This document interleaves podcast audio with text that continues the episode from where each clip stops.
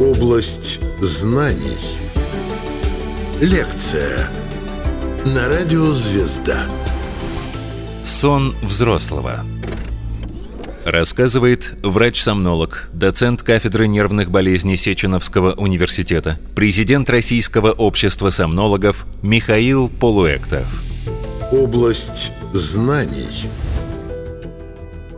Зачем мы спим? Этот вопрос, я думаю, каждый из нас задавал себе и окружающим, поскольку непонятно, зачем активному человеку тратить треть своей жизни на состояние, в котором э, вроде бы ничего полезного не происходит. Да? В это время мы не зарабатываем деньги, в это время мы не получаем какие-то удовольствия. Мы просто проводим по 8 часов в сутки ну, в состоянии такого отключения от внешнего мира, и что-то там у нас внутри происходит, а что непонятно. И удивительно, что не только мы страдаем от этого, но и вообще все живые существа. Самым простым из э, живых существ, у которых э, действительно существует состояние похожее на сон, является медуза Кассиопея. Это перевернутая медуза, может быть, вы наблюдали в Черном море, как она плавает, там угрожающе своими стрекалами, да, протягиваясь к вам. И у этой медузы было показано, что действительно э, в ночное время она замедляет э, пульсации своих щупалец или стрекал, и, э, по-видимому, что-то такое происходит в организме, что дает ей отдых и восстановление для следующего дня. Но вернемся к необходимости сна для, для нас, для людей. Для нас это важнее всего, конечно. Ну, что мы знаем о, о том, для чего нужен сон? Мы знаем, что если мы устали, если мы набегались, напрыгались, мы ляжем поспать, э, утром проснемся бодрыми и снова э, сможем бегать и прыгать, что во время сна происходит некое физическое восстановление. И интересно, что было доказано, что если просто вот полежать несколько часов э, без сна,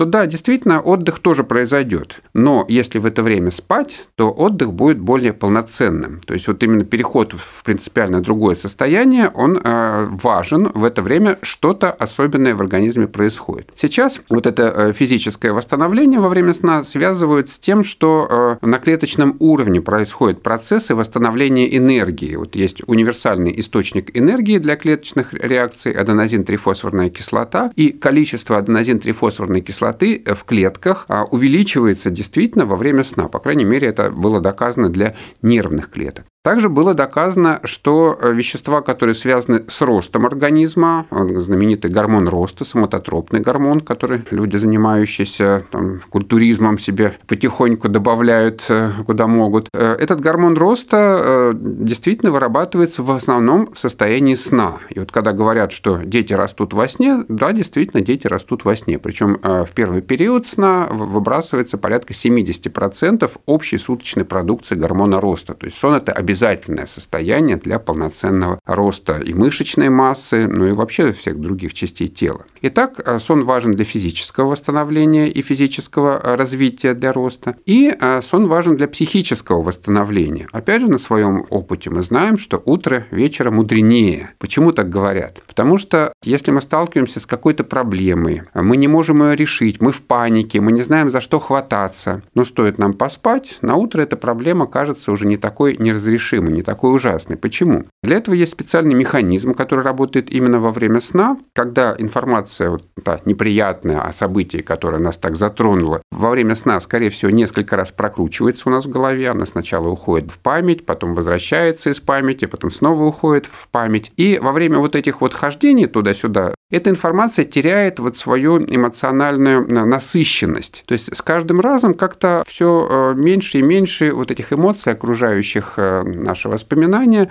остается с нами. И на утро действительно мы получаем уже чистую информацию из нашей памяти о неприятном событии, но нет вот этого надрыва эмоционального. Поэтому так и говорят, что утро вечер мудренее, что надо переспать с проблемой, и тогда этот надрыв уйдет. И за это отвечают определенные структуры мозга, которые вот как раз в то время, когда происходит прокручивание туда-сюда вот этой информации из э, памяти к нашему внутреннему взору и обратно, вот э, э, эти структуры подавляют вот эту избыточную эмоциональную реактивность. И так сон нужен в том числе и для психической защиты, чтобы защищать нас от неблагоприятных психологических факторов. Сон взрослого. Область знаний. Для чего еще нужен сон? Сейчас показано и очень э, хорошо доказано, что во время сна происходят э, процессы правильного складирования информации. И это называют сейчас одной из важнейших функций сна, которая объясняет, почему же обязательно отключаться нужно от внешнего мира. Почему мы не можем просто лежать, так немножко расслабившись, слушать приятный там шорох листвы вот, в темноте и, и не спать. Но мы должны обязательно отключить наши органы чувств для того, чтобы э, внешняя информация не проникала в это время в нашу нервную систему и не мешала нервной системе заниматься своими внутренними делами. вот было показано действительно, что во время сна происходит переоценка вот той информации, которую мы получили за время предшествующего бодрствования в предыдущий день. И если эта информация кажется нам, ну не нам, да, а вот э, тем механизмом, который это обеспечивает в головном мозге, если эта информация кажется стоящей внимания, она остается. Та информация, которая не очень оказалась полезной за предыдущий день, она немножко подрезается, то есть меньше нейронных сетей, ну, скажем так, по-простому, хотя на самом деле все сложнее, меньше нейронных сетей ее обслуживает. А некоторая информация, которая вообще себя никак не зарекомендовала, про нее никто не вспомнил за предыдущий день, она просто стирается и все, она не нужна. Получается, что э, днем мы получили новую информацию, мы немножко нагрузили наши нейроны, у нас увеличилось количество связей между нейронами, и если бы этот процесс происходил бесконечно, ну не бесконечно, а долгое время, то нейрон в итоге бы перегрузился этой информацией и погиб бы, не смог бы обслуживать эти связи. А так каждую ночь мы отключаем наш мозг от внешних стимулов, перераспределяем информацию, лишнюю подрезаем, убираем, а нужную оставляем, и на следующий день мы снова бодры, веселые, готовы получать новую информацию. Это так называемая теория синаптического гомеостаза, вот так называется сложно, которая говорит, что сон нужен прежде всего для поддержания постоянства вот количества соединений между нейронов, синапсов, для того, чтобы э, эффективно эту информацию э, получать и складировать в дальнейшем. Итак, э, я перечислил основные теории, которые объясняют необходимость сна и вот такую ее обязательность этого состояния. И, судя по всему, это состояние прописано в наших генах, действительно, не только в наших, но и в генах других животных. И существует такая видоспецифичность, то есть в зависимости от типа животных, от вида животных, вот, продолжительность сна может существенно отличаться. Ну, вот, лошадь спит сколько? 4 часа. Броненосец спит там 17, по-моему, часов. Мышь летучая спит 20 часов. Кошка спит 12 часов. Мышка спит, кстати, тоже 12 часов. Вроде бы э, разные существа, разные виды, разные типы питания, кстати, кошка и мышка, да, спят одинаковые, разный размер. И вот ученые не могли никак все-таки э, поймать вот эту вот э, связь э, продолжительности сна с э, типом питания, с размером тела, с размером мозга. И в итоге удалось все-таки связать продолжительность сна с интенсивностью обмена веществ. Вот такая маленькая мышка, она очень часто дышит, она 200 дыхательных движений делает в минуту минуту. И это отражает э, необходимость в потреблении большого количества кислорода, и значит, у нее химические реакции ну, значительно быстрее протекают, но не сами реакции, да, их количество там, единицу времени протекает быстрее, и обмен мыши значительно выше, чем обмен кошки, и даже обмен слона, который спит 4 часа, да, вот, но который делает, там, по-моему, 10 дыхательных движений в минуту. Таким образом, нашли вот это соотношение, объяснили, почему отличается в зависимости от вида животного продолжительность сна и э, стали определять, а сколько же нужно спать человеку, сколько э, времени сна записано э, у него где-то там в генетическом аппарате. Эти гены до сих пор не идентифицированы, сразу скажу, неизвестно, какие гены определяют продолжительность сна. Это все еще впереди. Ну, как можно определить, сколько все-таки положено человеку как, ну, как Homo sapiens, как отдельному биологическому виду иметь сна? Можно пойти самым простым путем, просто взять, опросить всех людей на Земле. Большинство из них скажет, что они спят там 7, 8, 9 часов. Ну, конечно, всех людей невозможно опросить, но делают такие, ученые говорят, репрезентативные выборки, то есть большое количество людей опрашивают, и э, это количество людей, скажем, 10 тысяч, 100 тысяч, миллион, примерно а, отражает э, ситуацию в популяции. И вот сколько бы таких исследований не проводилось, э, в итоге все время на первое место по частоте встречаемости выходят цифры 8, 7, 9 часов сна. Скорее всего, это есть и популяционная норма, которая прошита в наших генах. Конечно, при таком опросе всегда будут ошибки. Если мы человека будем спрашивать, спит он или нет, он может сказать, нет, я никогда не сплю. Вот мы все такие в нашей семье не спящие, бабушка говорила, что я не сплю, и, и я никогда себя не, не замечал с закрытыми глазами. Ну, он может добросовестно заблуждаться, никто не мешает ему это рассказывать, все мои исследования сна мы не можем провести. Но вот увеличение объема а, наблюдений как-то убирает эту ошибку, и все равно выявляется истина, которая находится где-то посередине. Сон взрослого. Область знаний. Есть другой подход, более сложный, медицинский, который исходит из того, что э, раз э, заложена определенная продолжительность сна в э, человеке как биологическом виде, значит, если он выходит за рамки этой продолжительности, с ним что-то плохое будет происходить. Он чаще будет болеть, он меньше будет жить. И посмотрели зависимость смертности, то есть это главный показатель здоровья в итоге, продолжительность жизни и смертность, зависимость смертности от продолжительности сна. И опять же оказалось, что минимальные показатели смертности смертности в разных популяциях людей находится э, как раз в тех э, зонах, где люди спят 7, 8, 9 часов. И таким образом пришли к выводу, что это вот рекомендуемое время сна для человека как вида. И в 2015 году мировые эксперты собрались и вот такое соглашение выработали, что теперь мы будем рекомендовать взрослым людям спать от 7 до 9 часов для того, чтобы сохранять наилучшие показатели здоровья. Но там есть оговорки, на самом деле, в этом консенсусе, кроме лиц, которые э, находятся в особых состояниях, когда им нужно больше сна, которые больше расходуют, например, энергии. Кто это? Спортсмены, например, люди, работающие в экстремальных условиях, там, на крайнем севере, беременные женщины тоже э, могут э, требовать больше, э, больше сна. Но в среднем некий такой среднестатистический человек да, нуждается в 7-9 часам сна. И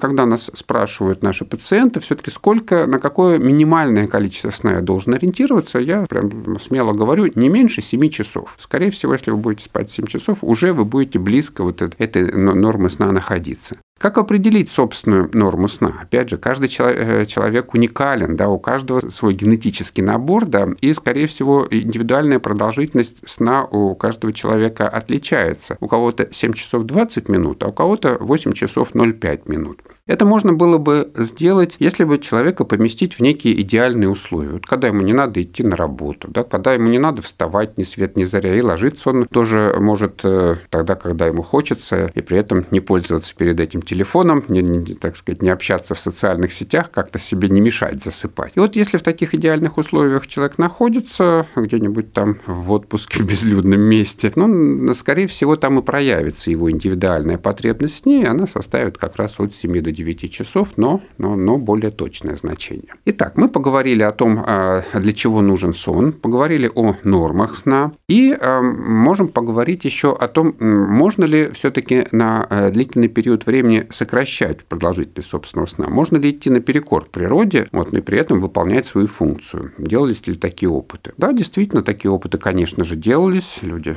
так сказать, всегда стремятся преодолеть природные барьеры, и эти опыты начали, так сказать, проводиться в 60 60-х годах прошлого века. Прям один за другим пошли рекорды без сна, так называемые. Марафоны не спящих в Соединенных Штатах Америки в основном происходили. И последний зарегистрированный рекорд э, принадлежал школьнику Рэнди Гарднеру в 1964 году. Он бодрствовал 11 суток. При том, что сначала эксперимент начался как просто такой научный опыт э, школьников выпускного класса, а потом за наблюдением за этим экспериментом присоединился уже настоящий специалист по сну Вильям Демент, который это документировал, и мы верим, что действительно этот молодой человек не спал. И довольно много осталось документальных свидетельств. В итоге, после 11 суток отсутствия сна, он поспал, по-моему, 16 часов и был признан врачами совершенно здоровым. И жив до сих пор, кстати, в почтенном очень возрасте он находится. То есть кратковременное полное лишение сна не приводит к чему-то ужасному у людей, по крайней мере.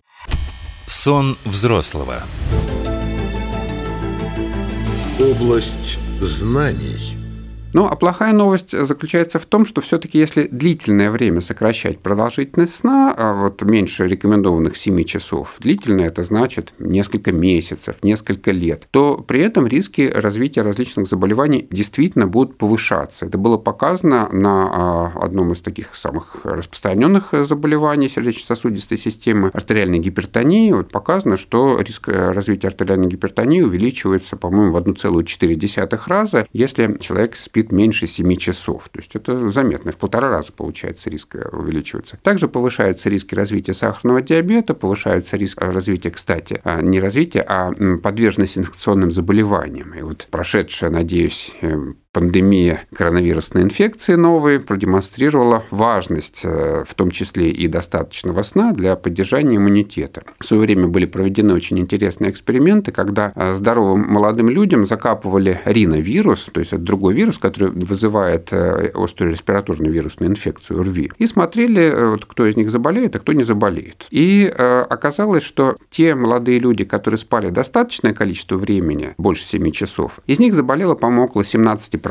В основном они все были неплохо защищены от вируса. А те, кто спал уже 6 часов, 5 часов, из них заболевало уже больше, больше и больше, там, до 30%. То есть два раза больше число заболевших было из этой же группы здоровых молодых людей. То есть получается, что э, небольшое сокращение времени сна приводит почти к двухкратному увеличению подверженности инфекционным заболеваниям и вот э, повреждению иммунитета. Таким образом, да, действительно, можно на какое-то время ограничивать себя в сне, даже полностью его лишать, да, но э, если чем дольше это время будет продолжаться, тем больше рисков для здоровья будет накапливаться. Поэтому состояние сна не зря в нас запрограммировано, и природа, э, природа ничего не делает зря, скорее всего. Как изменяется потребность во сне с возрастом человека? Ну, про детский сон мы поговорим в следующий раз, а, вот, а у людей старших возрастных групп наблюдается некоторое уменьшение продолжительности сна, вот нормально это или нет. Показано действительно в том же самом э, документе э, в соглашении экспертов, что пожилым людям рекомендуется для поддержания здоровья спать от 7 до 8 часов. То есть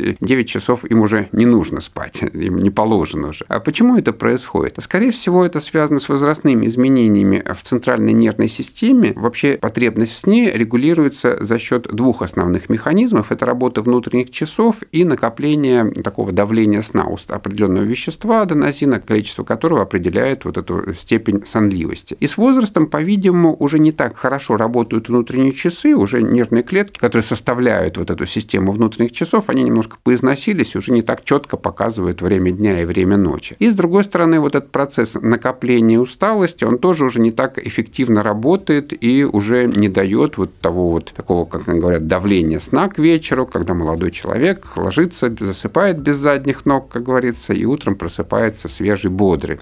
У пожилых людей это, э, этот эффект смазанный. Они не очень сонливыми ложатся спать и не очень бодрыми, к сожалению, просыпаются. Но интересно, что из этого следует э, странный такой практический вывод, э, который был подтвержден в исследованиях, что работа в ночную смену легче переносят люди старшего возраста, не молодые, у которых сильная сонливость, да, вот, которые могут легко выключиться, если им надоест смотреть там в экран монитора.